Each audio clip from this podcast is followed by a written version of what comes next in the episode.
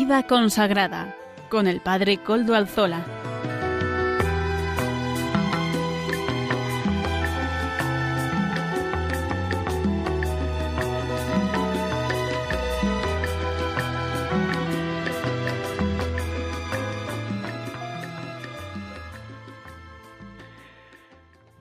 Buenas tardes, hermanos, amigos y oyentes.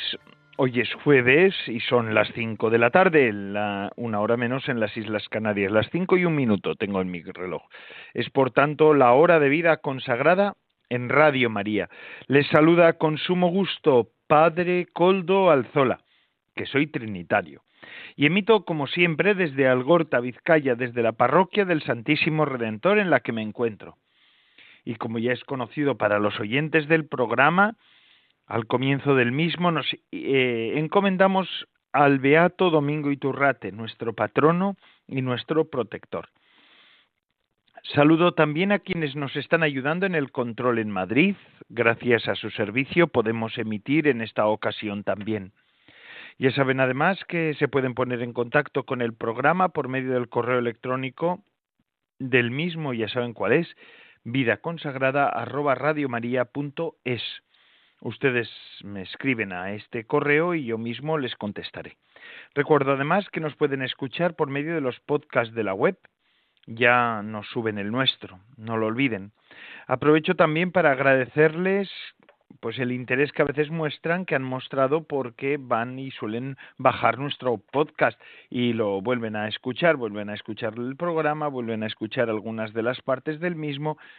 Gracias, porque hacen que, para nosotros también sea un, elemento más para discernir que el programa es de su agrado. Hoy estamos a día 2 de marzo de 2023, estamos en plena cuaresma y por eso pues el Papa, cardenales, obispos y otros miembros de la curia romana comenzaron su retiro anual de ejercicios espirituales de cuaresma. Normalmente el grupo viaja fuera de Roma para hacer los ejercicios espirituales en estos últimos años con el Papa Francisco. Sin embargo, este año el Vaticano anunció que todos harán el retiro por su cuenta y que el Papa Francisco permanecerá en el Vaticano. El retiro comenzó tras el Ángelus del 26 de febrero y terminará el 3 de marzo por la tarde, es decir, mañana por la tarde. La tradición de que el Papa haga ejercicios espirituales con los jefes de los dicasterios vaticanos comenzó hace unos 80 años y se ha venido desarrollando hasta ahora, exceptuando los años de pandemia, algún año de la pandemia y así. Mm, el próximo 28 de abril comienza, mm, del 28 al 30 de abril, va a tener lugar el próximo viaje del Papa a Hungría y la oficina de prensa de la Santa Sede ha anunciado el logotipo y el lema del 41 viaje internacional del Papa Francisco. En el centro del logotipo se encuentra el puente de las cadenas de Budapest, el puente húngaro más antiguo sobre el río Danubio, es el símbolo de la capital y fue construido en la década, en la década de 1840 para conectar las ciudades de Buda y Pest, y ahora ya es la ciudad de Budapest, ¿verdad?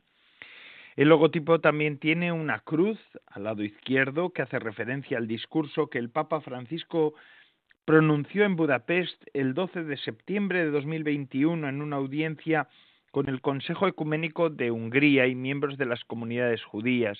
En aquel entonces el Papa recordaba que el puente de las cadenas, además de ser el más famoso, es también el más antiguo de, de esta ciudad. Muchas generaciones lo han cruzado. Por ello, invita a recordar el pasado. Allí encontraremos sufrimiento y oscuridad, incomprensión y persecución. Pero en sus raíces descubriremos una grandiosa herencia espiritual compartida. Este es el tesoro que nos permite construir juntos un futuro diferente. Los colores de la Santa Sede y de Hungría se encuentran en medio del puente y están englobados por la Eucaristía y el mundo. El lema de la visita papal es Cristo es nuestro futuro.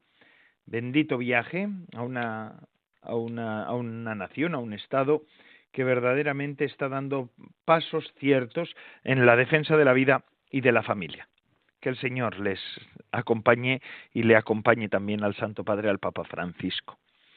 Y en el programa de hoy tenemos los siguientes contenidos. Comenzaremos dando voz a los, a los obispos, a nuestros pastores.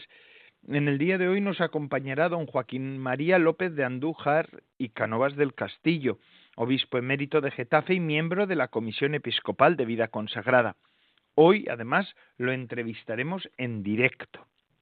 Amaro Villanueva nos ofrecerá el espacio música para evangelizar.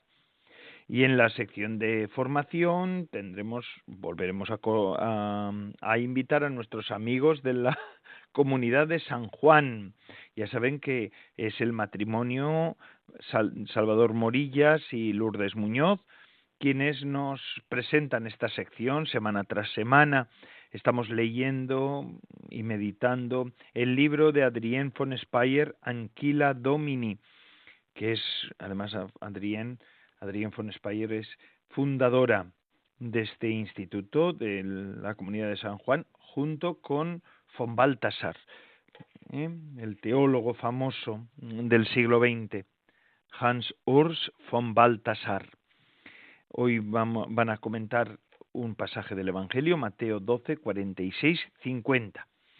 También contaremos con la participación eh, de, de ellos en el programa y sin más, pues vamos a empezar con nuestro programa. Eh, vamos, pues ahora antes de, de, darle paso a don Joaquín y de ponernos en contacto con don Joaquín, con la entrevista de don Joaquín, vamos a escuchar cómo podemos ayudar y colaborar con esto que es algo importante para la evangelización en este momento en España. Y eso importante es Radio María. Radio María es una manera de evangelizar que la Virgen nos ha ofrecido en esta España del siglo XXI y es un modo de evangelizar que sostenemos todos. Vamos a escuchar cómo podemos ayudar a Radio María.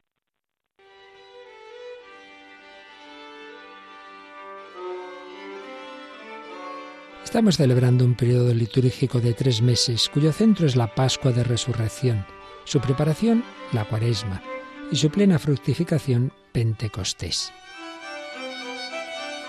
El Señor quiere comunicarnos su espíritu para formar en nosotros un corazón filial y fraternal. Estamos llamados a vivir en casa, en el corazón de Dios, como auténticos hijos suyos, siendo cada vez más del Señor y para los demás, y no de nuestro yo egoísta. Implica una llamada a la conversión, la que el Señor y la Virgen han dirigido tantas veces a la humanidad. Ayúdanos a extender esta llamada a través de Radio María con tu oración, sacrificio, compromiso voluntario y donativos. Puedes informarte de cómo colaborar llamando al 91 822 8010 o entrando en nuestra página web radiomaria.es. La Reina y Madre de Misericordia nos llama a la conversión.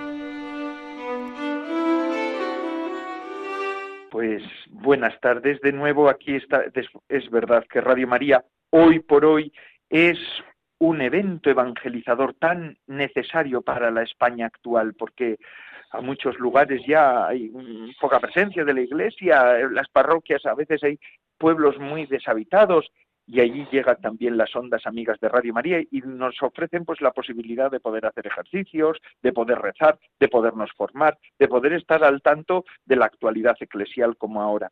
Y ahora, como les he dicho al comienzo del programa, tenemos hoy la dicha de poder hablar con don Joaquín María López de Andújar y Cánovas del Castillo. Monseñor don Joaquín es el em, obispo emérito de Getafe. Buenas tardes, don Joaquín. Buenas tardes, padre Coldo. ¿Qué tal está? Pues muy bien, disfrutando de la jubilación.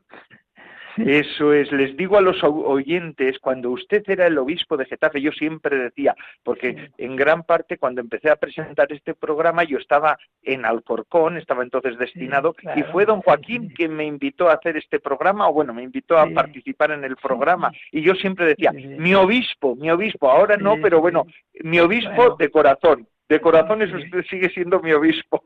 Pues para mí es un, es un honor. un padre, verdaderamente, don Joaquín ha sido para todos los diocesanos, así lo hemos sentido muchos de las, en la diócesis de Getafe, todos hablan muy bien de usted, pero no le voy a decir esto porque esto va en contra de su edad y no, no se trata de eso, ¿eh? bueno, yo lo agradezco mucho. En cuaresma no se pueden estos elogios, pero la verdad es que ha sido usted un pastor que huele a oveja. Se lo digo en vida, ¿eh? como lo diré pues, durante toda mi vida. Verdaderamente es usted un modelo. Bueno, lo he intentado y lo he deseado así ha sido, así ha sido, don Joaquín. Pero bueno, no venimos a hablar de usted, ¿eh? permítame que vayamos al, al dunque, que dicen los italianos, al tema fundamental. Don Joaquín, don, en el Papa Francisco, su santidad, nos ha ofrecido un mensaje de cuaresma espléndido este año también, ¿verdad? Eh, para, para animarnos a todos a vivir este tiempo santo de la cuaresma.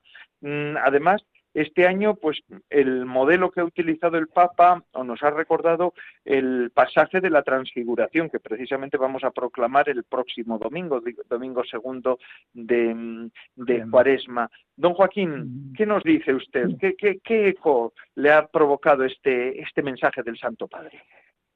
Pues el pasaje este de la transfiguración es muy, eh, es muy aleccionador porque está situado en un momento muy delicado. Están caminando ya hacia Jerusalén. Jesús les ha anunciado a los discípulos que, la pasión está cerca, que el Hijo del Hombre va a morir, va, a padecer, va a ser crucificado. Y los apóstoles se resisten, se resisten, les cuesta mucho entender eso. Incluso Pedro, como lo señala el Papa en su carta, pues Pedro intenta eh, oponerse, ponerse delante y que no, que no siga ese camino de cruz y el Señor le reprende y muy severamente. Lo subraya el Papa este aspecto, están consternados y precisamente con los tres discípulos que después estarán con él en Gesemaní, pero Juan y Santiago, tiene lugar esta experiencia inefable de la transfiguración. Sube con ellos al Tabor y allí dice el Evangelio que se ilumina su rostro y sus vestiduras estaban refulgentes, blancas como la nieve y ahí viven esta experiencia inefable que anticipa la meta, lo que va a suceder después. Yo creo que el Papa se fija en este aspecto, en el camino sinodal, él lo refiere a lo que está viviendo, este acontecimiento del sínodo que está viviendo toda la Iglesia, pues lo refiere al sínodo diciendo que hay que mirar a la meta, hacia dónde vamos, hacia dónde nos conduce ese camino. Y el camino es algo, ciertamente, pero él subraya el aspecto de que van juntos, no están solos, Después las palabras que se escuchan, este es mi hijo amado, escucharle, estar muy felices en aquella experiencia de cielo anticipado, pero la voz, la voz del cielo le dice, no, no, hay que, hay que poner los pies en la tierra, escucharle. Y ahí, ahí es donde insiste el Papa en cómo escuchar. Escuchar a Jesús, escuchar a los hermanos que sufren, escucharnos entre nosotros, en la misma iglesia como hermanos, ahí insiste en algo que es constante en su magisterio, de esa necesidad de la escucha y eh, como a través de esa escucha el Espíritu Santo pues va actuando y, pues, pues, pues nos sugiere alguna serie de cosas, ¿no? Nos sugiere pues el, el ser realistas, no solamente el escuchar, sino también escuchar pero con los pies en el suelo. Hay que bajar al valle, dice él, y ahí en la vida cotidiana es donde tenemos que ir realizando esa voluntad de Dios y lo que el Padre nos ha dicho en esa escucha. Sí, bueno, yo creo que es muy sugerente, sí. No, es muy sugerente, sí. Además, el Papa nos recuerda que la cuaresma es camino sinodal. Ya saben los oyentes también, lo han escuchado tantas veces de las bocas de sus, de sus pastores, de ustedes que componen la Comisión Episcopal de Vida Consagrada, que la Iglesia entera está en ese camino sinodal, ¿verdad? Eh, ¿En qué sentido nos dice el Papa que es camino sinodal también la cuaresma? Eh, que es muy sugerente. A mí me ha parecido una, un aspecto muy creativo. Este Papa tiene expresiones creativas. Sí, sí, sí, sí. Yo lo refiero siempre cuando él habla de, del sínodo y del camino sinodal y el ir juntos. A mí me resuena todo eso a lo que es la iglesia, misterio de comunión. eh, yo creo que la palabra comunión tiene una fuerza muy grande y es algo pues en lo que se ha insistido el magisterio desde el concilio y bueno el magisterio de Pablo VI en el magisterio de, de, Juan XXIII antes también se habla de la iglesia como misterio de comunión porque comunión hace referencia al espíritu el espíritu es el que nos une y la liturgia lo, lo ha incorporado el saludo presidencial la gracia el amor del Padre la gracia del, Espíritu Santo, la comunión del Espíritu Santo esté como el amor del Padre y, la comunión del Espíritu Santo esté con todos vosotros, decimos el comienzo de la misa. Pues mm. este espíritu de comunión que supone pues apertura, supone diálogo y supone vivir atentos a la voz del Espíritu. Y este camino sinodal está siendo pues muy interesante, pero yo creo que hay que estar también vigilantes. Papá hace referencia también a esto, porque pues a veces se introducen eh, pues voces que no son las voces del espíritu, incluso voces que hacen mucho ruido, porque manejan muy bien las redes sociales y todos los medios de comunicación, y además se les jalea. Y a mí me decía un obispo que estaba muy cercano a todo el trabajo del sínodo, me decía que, que, se va introduciendo también una voz del mundo que es pequeña, es mínima, pero con una gran resonancia mediática que es el, fino mediático, decía él, que el nada representa a lo que de hecho eh, está suponiendo este camino sinodal guiado por el Espíritu Santo. ¿no? Y yo creo que esto es muy importante tenerlo en cuenta, el, que no se nos meta dentro el espíritu mundano, lo que a lo que el Papa nos invita y la Iglesia nos ha invitado siempre es a salir al mundo, al mundo, pero es para evangelizar el mundo, no para que el mundo se meta a la iglesia y mundanice a la iglesia, que es lo que pretenden algunos, ¿no? Aprovechando esa, ese deseo de apertura, de diálogo, de cercanía, pues muchos quieren introducir voces que no son las del espíritu, porque proceden además de personas que no están en el seno de la iglesia ni viven la comunión con ella, sino que son oportunistas que quieren aprovechar este acontecimiento para hacer oír algo que por otro lado a mí, fíjate, yo ya he vivido muchos años y, es curioso porque a veces cosas que oigo me, me retrotraen a tiempos pasados, ¿no? Parece que, parece que, el tiempo se ha detenido y estoy pensando en el tiempo inmediatamente posterior al concilio, pues que hubo unas tensiones muy grandes y hubo gente que intentó tergiversar también el mensaje del, concilio, es lo que Benedicto XVI decía con, mucho acierto, hablaba de la hermenéutica de la ruptura, no la hermenéutica de la comunión y de la continuidad. Y yo creo que esa, bueno, ahí hay cosas que oigo a veces que pues que me recuerdan a ellos, el lenguaje, las cosas que se proponen, pues son cosas viejísimas y en las que la Iglesia, el magisterio se ha pronunciado de una manera clarísima.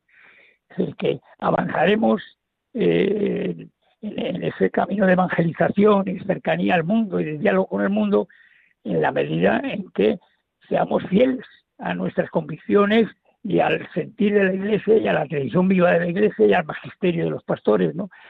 Bueno, todo eso me resuena con motivo de todas estas cosas y bueno, creo que será interesante, hay gente que está muy implicada y espero que haya una participación mayor, porque la participación, mm, me decía también este obispo, que, que no está siendo mucha, sobre todo en España, ¿no? No sé en otros sitios cómo habrá ido, pero no, no ha sido una participación muy grande.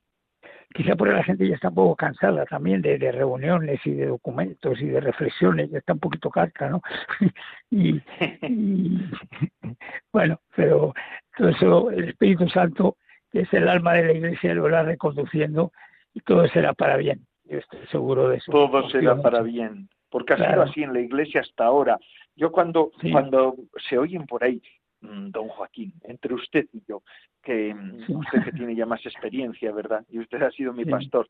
Eh, cuando se oyen ahí voces catastróficas, yo digo, pero por Dios, gracias a Dios que la iglesia está en manos de quien está, porque vamos. Bueno, pues esas voces catastróficas están fuera de la realidad, porque, y en esto insiste el Papa en este documento, en este mensaje de, de Cuarema, el, el que bajar al valle, a la realidad, a la vida concreta, ¿no?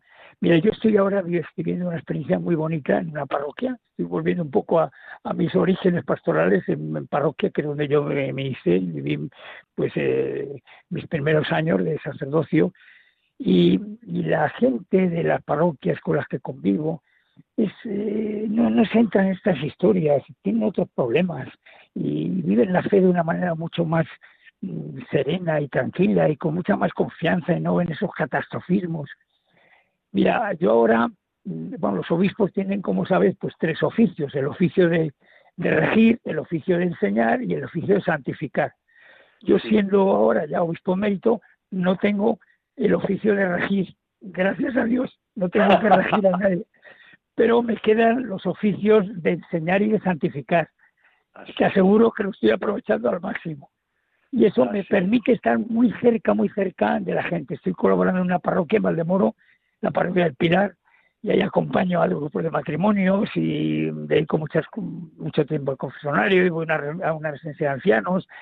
Y después voy también a un colegio los lunes estoy con pues con chavaletes adolescentes que yo con mis años.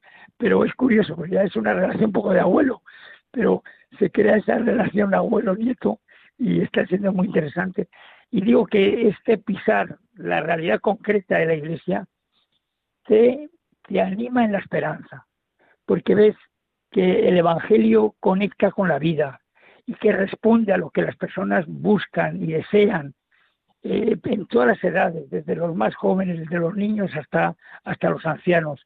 Lo que más deseamos todos, pues es, vivir, vivir en paz, querernos unos a otros, ayudarnos, en fin, por lo que tantas veces decimos que es lo que brota la vida familiar.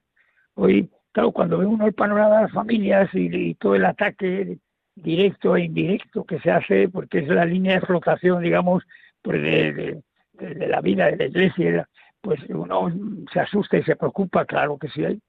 Una cosa es la preocupación y el buscar también caminos y soluciones para conectar, y otra cosa es el catastrofismo. No, lo que hay que hacer es, eh, yo creo que lo que hay que hacer es sacar del tesoro de la iglesia pues quizá cosas que no las estamos aprovechando. Yo leí un comentario que de un padre de la iglesia, de San Agustín creo que era, pues que comentando el pasaje de, la multiplicación de los panes, al final, después de haberse saciado la gente, sobran eh, siete canastas llenas de panes. Y comenta San Agustín, esto es lo que sucede con el depósito de la fe, que la Iglesia es depositaria, la que custodia ese depósito de la fe, y según las necesidades de cada época va sacando del gesto lo que la Iglesia necesita y el mundo necesita. Entonces yo creo, en esta experiencia ahora de comunión y de lo que estamos viviendo, no hay que inventarse nada, sino lo que hay que sacar del gesto, pues cosas que a lo mejor tenemos un poco mm, descuidadas. No es, no es sacar nada eh, digamos, distinto del Evangelio. Lo que hay que hacer es profundizar en el Evangelio y, sacar del Evangelio pues esa riqueza inmensa, infinita, que quizá en algunos aspectos pues, pues no lo percibimos o quizá en este momento son más necesarios que en otras épocas, ¿no? Por eso eso me hace ser esperanzado. Y mira, hay un documento precioso que al que yo, yo acudo en muchas ocasiones, que es la exhortación apostólica de Juan Pablo II con motivo del Sino de Europa, Iglesia en Europa, y hace un diagnóstico de la realidad europea, que es la que estamos viviendo en España, muy real y muy duro. Eh, expresa, explica pues todo el ambiente de, dualismo, de agnosticismo, de relativismo, en lo describe de una manera. Y, pero claro, ahí insiste el Papa, pero precisamente por eso hoy el mundo necesita a Cristo más que nunca y tenemos que, los, los, que hemos recibido el don de la fe y conocemos al Señor y le seguimos, tenemos que, que manifestarlo y, no, no, no sacar cosas extrañas y sobre todo eh, el, querer pensar que mundanizando la iglesia vamos a estar más cercanos. No, todo lo contrario. Lo que hay que hacer es evangelizar el mundo, no mundanizar la iglesia. En fin, bueno, yo eh, con este documento te decía, sí.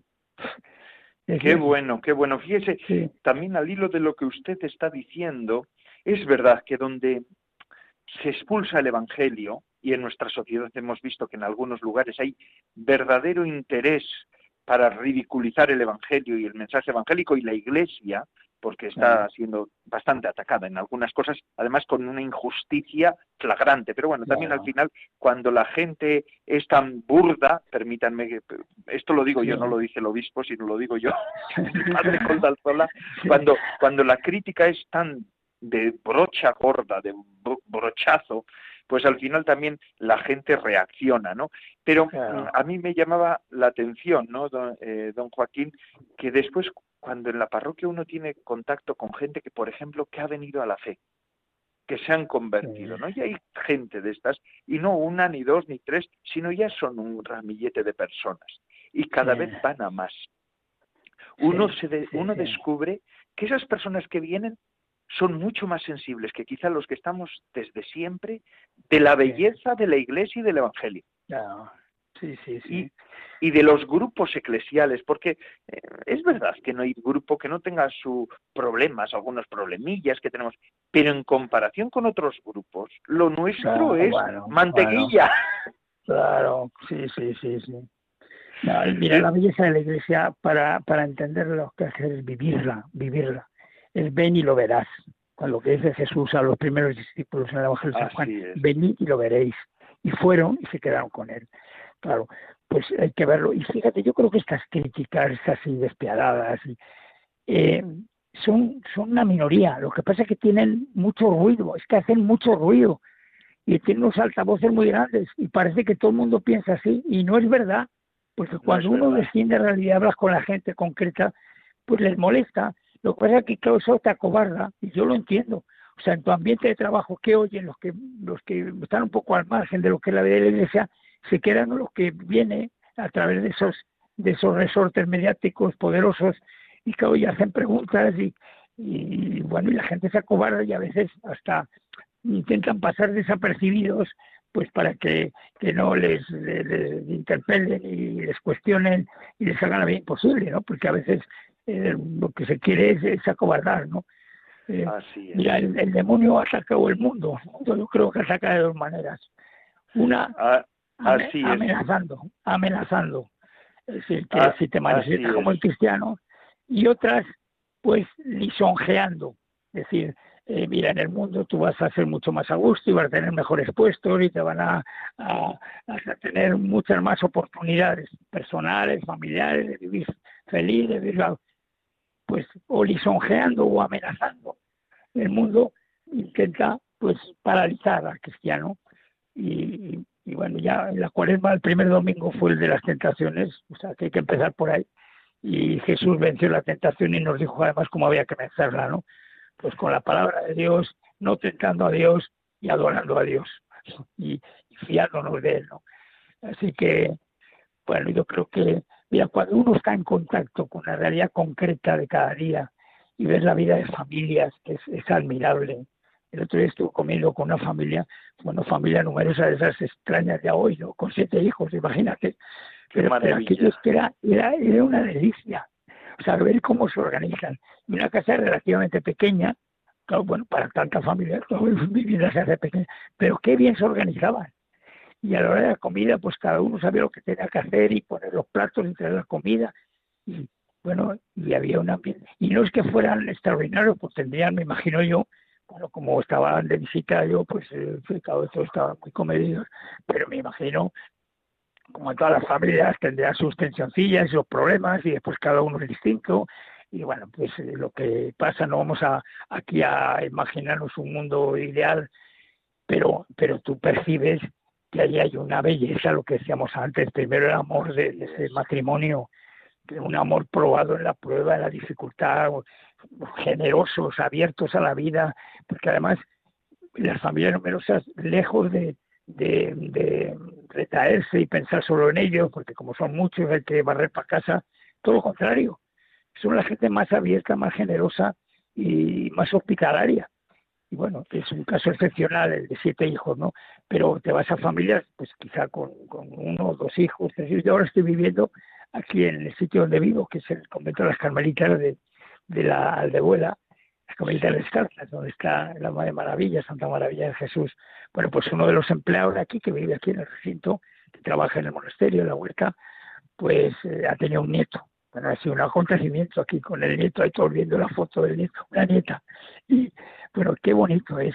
Y me decía, bueno, la abuela está enamorada de su nieta, ¿no? Qué, qué bonita, qué bella es la vida, sobre todo cuando nace eh, me contaban emocionados que cuando nació la niña, estando en el parito, el padre la acompañó, estuvo con ella, y, y, lo primero que hicieron cuando estuvieron a la, niña a sus brazos fue hacerle la señal de la cruz y decirle, la hija, bienvenida al mundo. Y aquí vas a encontrar mucho amor. Lo hicieron, estaban asombradas también las enfermeras, los médicos estaban allí. Decían, qué bonito, cuando la vida nace en el seno del amor, eh, es algo, algo hermoso, ¿no? y eso atrae. O sea, no hay, no hay que hacer argumentos, no hay que hacer ninguna, ninguna tesis doctoral para demostrar eso. eso, eso se ve, salta a la vista y yo creo que muchos lo envidian. Y muchas vidas fracasadas, quizá porque han hecho caso de esas voces del mundo que te prometen paraísos que después resultan ficticios, son, son puros espejismos. Cuando ven esto, sienten envidia y deciden, malgastado mi vida, he ido por otros lados, y todo lo que se refiere pues al amor matrimonial, un amor, un amor fiel, un amor, un amor para siempre, un amor por etapas o por temporadas, es cuando ven eso, un amor verdadero, eso sienten envidia. Y yo creo que la mejor manera de evangelizar es mostrando la belleza de la vida cristiana, la belleza del Evangelio. Cuando uno lee las bienaventuranzas, son duras, claro que sí, pero son atractivas. O sea, porque que, la, digamos la persona que, surge de ese mensaje de la aventuranzas es una persona que bueno es la persona de Cristo indudablemente pero eh, la pobreza el desprendimiento la mansedumbre la, el trabajo por la paz la misericordia el, hambre de sed y la sed de santidad de justicia bueno incluso hasta la misma persecución o sea sientes envidia de decir hombre esta gente es admirable porque luchan contra viento y marea y aguantando críticas y quejas y malas caras y diferencias y hasta persecuciones ya abiertas y directas.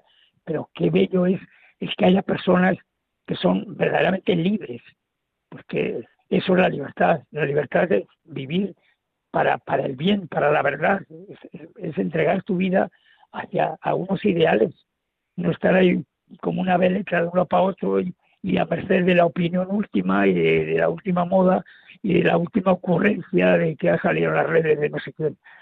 Pues sí, yo creo que el Evangelio tiene un atractivo en sí mismo. Lo de la parábola de, la semilla, ¿no?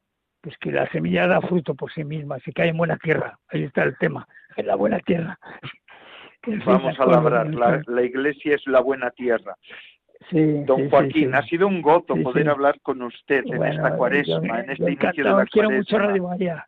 Sí, sí, saludo a todos los de Radio María. Estas cosas, ¿dónde si no se van a hablar? Pues en Radio María, y hay otras radios que nos hablan, nos ponen la cabeza como un bombo, esta no.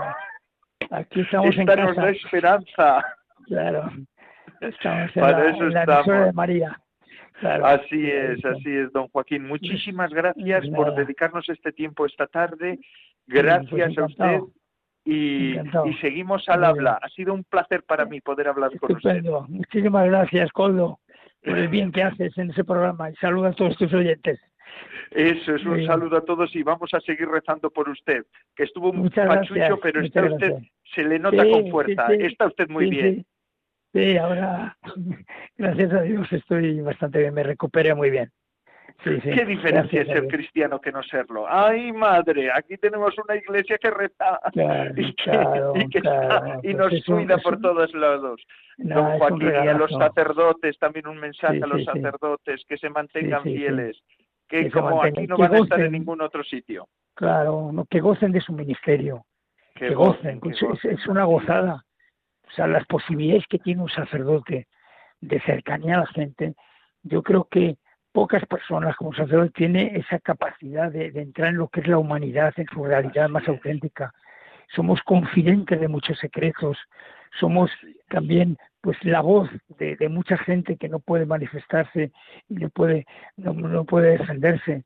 Y después somos portadores de un mensaje en el que creemos.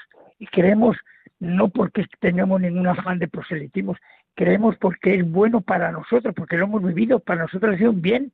Yo ese bien tengo que compartirlo, tengo que gritarlo por todos los lados. En fin, es algo estupendo. Dentro de rezar un, Yo no sé por qué el Señor ha tenido ha tenido tanta misericordia con usted y conmigo, que nos ha hecho sacerdotes. Es que, pues que no somos mejores, yo por lo menos no, usted es muy bueno, pero yo soy del montón. pero, yo, también soy del montón, sí, sí. Pero qué misericordia ha tenido el Señor y qué pena dan, qué pena dan, don Joaquín, y no quiero seguir con este tema porque no porque me pongo nervioso, me da mucha tristeza. Sacerdotes jóvenes que ahora están alguna que ha dejado el ministerio. Lo veo como almas que les ha robado el, demonio como ovejas sin pastor. están desorientados. Hay que entrar a gustar. Vamos a rezar por todos los sacerdotes. A todos los oyentes les vamos a decir oración hoy por los sacerdotes, ¿eh? Sí, sí, sí, sí, sí. por los pues, obispos, en activo y eméritos también. Sí, Pues pido oraciones, que voy a, dar, voy a dar una tanda de ejercicios ahora a seminaristas, así que pido oraciones a todos. Pues hombre, claro que sí, ahí vamos a estar todos con usted, ¿eh? Así muchas que, gracias, don Joaquín, muchas gracias. un abrazo muy fuerte y seguimos con el programa de vida. Eso, don Joaquín. Y ahora seguimos con el programa de vida consagrada con la sección de música para evangelizar de la mano de Amaro Villanueva. Adelante, Amaro.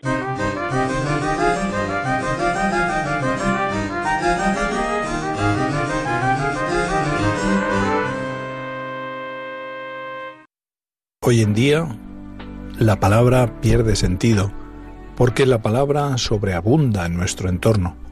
Palabra por aquí, discurso por allá, y quien escucha, pocos, muy pocos. Y además, si esa palabra es más de lo mismo, más de lo que oímos siempre, ¿qué nos aporta? A veces la música nos ayuda a desconectar de la palabrería que nos inunda. Conversaciones con poco contenido, sin un fin concreto. Esa música que nos llega al alma, que hace que recordemos situaciones muy importantes del pasado. La música nos puede animar, nos puede acompañar y puede comunicar. La música que nos lleva a Dios, esa música es música para evangelizar, para dar a conocer lo que es Dios y lo que hace en nuestras vidas. Pues bien, esa música y letra existen en forma de música para evangelizar. En las palmas de las manos te tengo tatuada. Interpreta las carmelitas samaritanas del corazón de Jesús en Valladolid.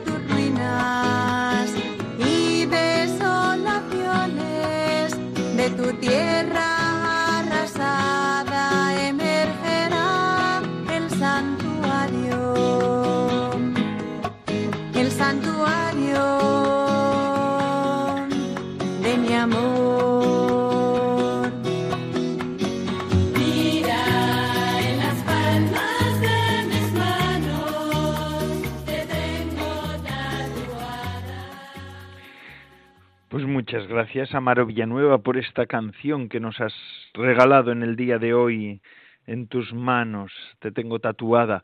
Recuerda el pasaje del, del, profeta que, lo actualizan con estas voces y ritmos nuevos. De eso se trata, de dar a conocer el mensaje de siempre, el Evangelio de siempre con nuevas formas. Y así seguimos con nuestro programa de vida consagrada en el que estamos. Vamos a seguir ahora con la sección de formación que nos ofrece la comunidad de San Juan. Nos representa esta sección Salvador Morillas y Lourdes Muñoz, son matrimonio, amigos de la comunidad. En este tiempo de cuaresma seguimos contemplando a María, apoyados por el libro Anquila Domini de Adrienne von Speyer, fundadora de esta comunidad junto con Hans Urs von Balthasar, eh, hoy va a ser el comentario el pasaje del Evangelio Mateo 12, 46, 50. El tema va a ser los dos estados de vida, el matrimonial y la vida consagrada. Veamos lo que hoy nos ofrecen estos hermanos nuestros. Adelante. Buenas tardes. Seguimos con el programa de formación animado por la Comunidad San Juan. Presenta el matrimonio Salvador Morillas y Lourdes Muñoz. Buenas tardes a todos. En esta temporada de Cuaresma seguimos contemplando a María, ayudados por el libro Anchila Domini de Adrienne von Speyer, fundadora, junto con Hans Urban Balthasar, de la comunidad San Juan. Como sus meditaciones siguen de cerca la palabra de Dios, vamos a leer primero la escena del Evangelio según San Mateo a la que ella se refiere. Su madre y sus hermanos se presentaron fuera, tratando de hablar con él. Uno se lo avisó. Tu madre y tus hermanos están fuera y quieren hablar contigo. Pero él contestó al que le avisaba. ¿Quién es mi madre y quiénes son mis hermanos? Y extendiendo su mano hacia sus discípulos dijo, Estos son mi madre y mis hermanos. El que haga la voluntad de mi Padre que está en los cielos, ese es mi hermano y mi hermana y mi madre el Señor muestra con su ejemplo el estado de perfección. El Señor comienza a formarse una nueva familia y al edificar la nueva deja que la vieja se empobrezca. Se separa de ella, ya no la conoce. De esta manera les muestra a los nuevos elegidos cuán plenamente Él los adopta, tan completamente que por ellos reniega incluso de su madre física, a otros que hasta entonces estaban lejos de su camino, ahora los acerca y los deja ir con él por su camino estrecho, mientras que a aquellos con los que hasta ahora ha convivido y que había educado para que caminen en su compañía, aparentemente los deja atrás. El Señor se ha puesto así en un nuevo estado, el estado de la perfección de pobreza, virginidad y obediencia. Por así decirlo, hace al Padre esos votos que ya están contenidos en su donación perfecta. A los suyos sólo más tarde se los comunicará con más detalle. Él mostrará a los hombres con su ejemplo qué tiene que hacer quien quiera ser perfecto y seguirle hasta el fin. Comentemos este texto de Adrián. La vocación, sea sacerdotal para los hombres, sea a la vida consagrada virginal de hombres y mujeres, es una gracia de Dios Cuántas vocaciones que empiezan a brotar en los corazones de tantos hijos e hijas pueden ser ayudadas o dificultadas por un apoyo familiar verdaderamente cristiano. Nos damos cuenta de la belleza de la llamada de Dios a tantos jóvenes de nuestro alrededor. En estos párrafos, Adrián nos muestra que el Señor está dispuesto a abrirnos el camino siguiendo la senda del estado de los votos de pobreza, castidad y obediencia. Incluso Él nos da el primer ejemplo, haciéndolos, por así decirlo, al Padre. Nos muestra que responder a su llamada e ir adelante por este camino es una posibilidad real aun cuando pueda conllevar una incomprensión de la familia, en este caso de la Madre del Señor. La separación entre los dos estados, el de la familia y el de perfección. Él, que es perfecto, vive de antemano el estado de los votos, cuya fundación aún está en camino. Y la Madre, a pesar de vivir con él el espíritu de la perfección, ahora ha de caracterizar el estado que él ha dejado, el estado secular. Él se sirve de su madre para marcar la distancia entre el estado secular y el estado religioso.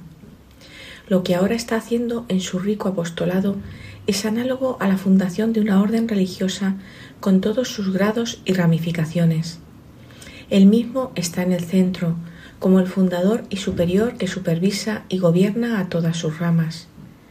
Lo que está afuera en el mundo ha sido catequizado por él, pero debe separarse de ello. Y realiza esta separación con tanta rigurosidad y evidencia porque debe ser vista, comprendida y cumplida a lo largo de todos los siglos. El primer trazo debe ser tan claro que nunca más pueda ser borrado. Hoy en día, las decisiones para un estado de vida se han hecho tan difíciles. ¿Será verdaderamente el camino que Dios quiere para mí?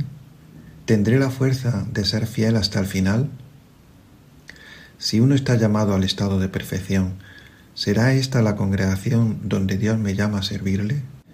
Si uno ha hecho los ejercicios espirituales y ha discernido que no está llamado a seguir al Señor en el estado de los votos, ¿será esta la mujer o este el hombre con quien debería casarme? Sobre todo en nuestra época, donde decidir un estado de vida parece una pregunta del mismo nivel que tantas otras, como el trabajo, los viajes, los estudios, las palabras de Adrien suenan como una señal que nos hace parar y considerar en el Señor nuestra existencia. Dos son los estados que pueden ser vividos por los cristianos, el estado de los consejos y el estado matrimonial. Esta decisión es tan central para cada cristiano que tanto Hans Urban Baltasar como Adrien von Speyer dedican a este asunto un libro cada uno, que lleva el mismo nombre en ambos, El estado de vida cristiano. Contrariamente a lo que pasa para otras decisiones secundarias de la vida en cada uno de sus momentos, niñez, adolescencia, edad madura, vejez, aquí tocamos un lugar muy íntimo del ser humano, donde la creación toca la redención, donde la participación en el designio de redención del mundo por parte del Hijo se hace más palpable y de hecho está en juego y de un cierto modo depende de nuestra decisión. Nos hemos parado para ver en el Señor si tenemos una vocación, si en nuestros corazones está vivo un fuego que nos llama hacia Él Podemos estar en paz sabiendo que Él, como acabamos de escuchar, no ha dudado en separarse primero de su familia y hasta de su madre, la Virgen Purísima, para seguir su misión y estar a nuestro lado, y acompañar nuestros pasos en la nueva vida consagrada que se abre. Y así terminamos nuestra lectura de hoy. Les esperamos el próximo jueves para seguir con las contemplaciones marianas de Adrien von Speyer. Les saluda el matrimonio Salvador Morillas y Lourdes Muñoz. Buenas tardes a todos.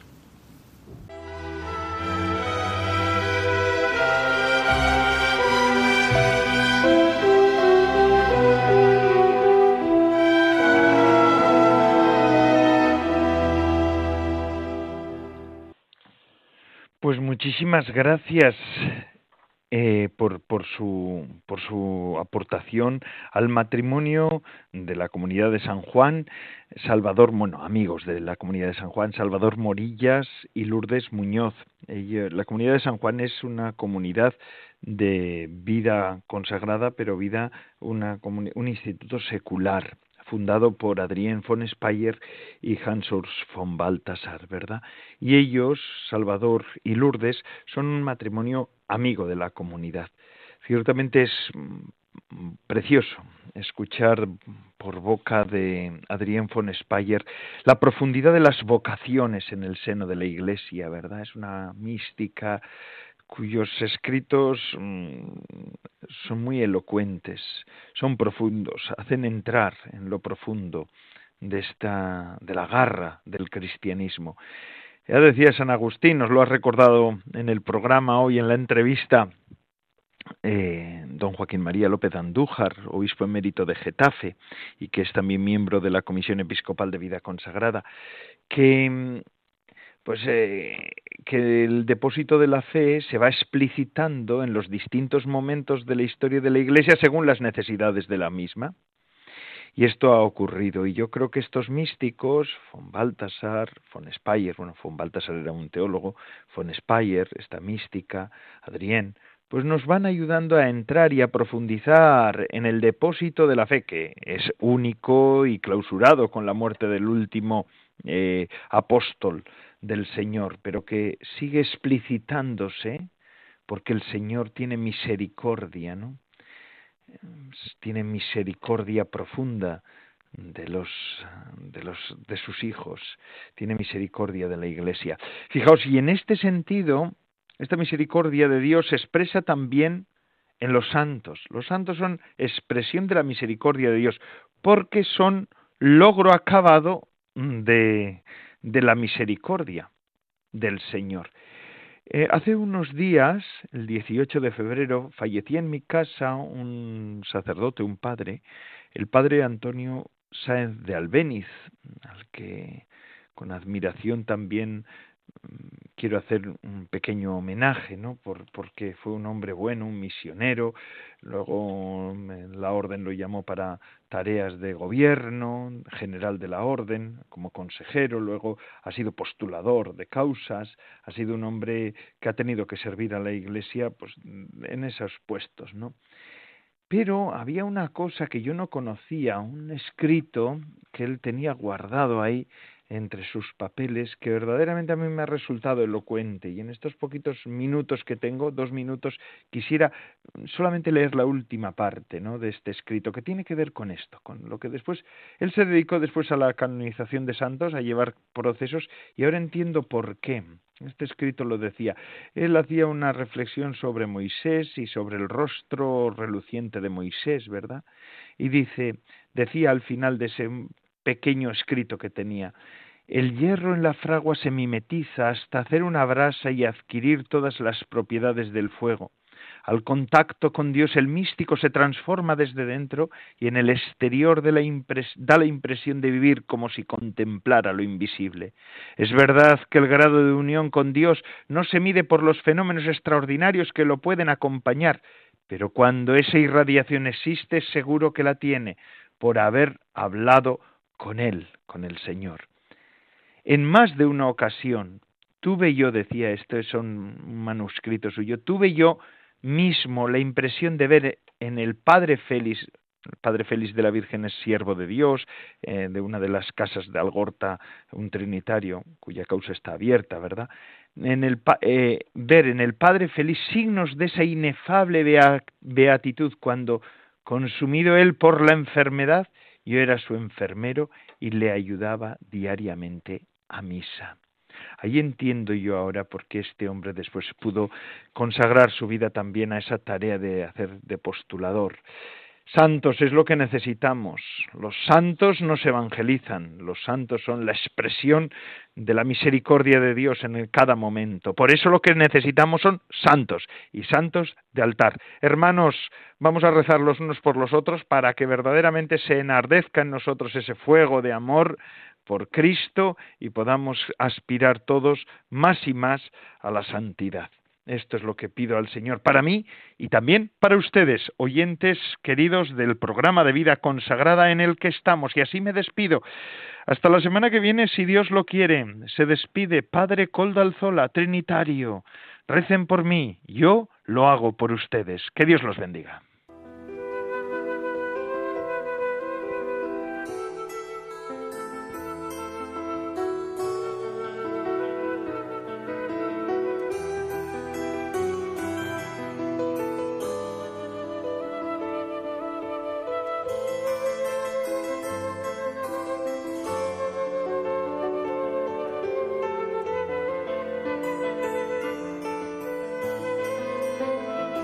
Consagrada con el Padre Coldo Alzola.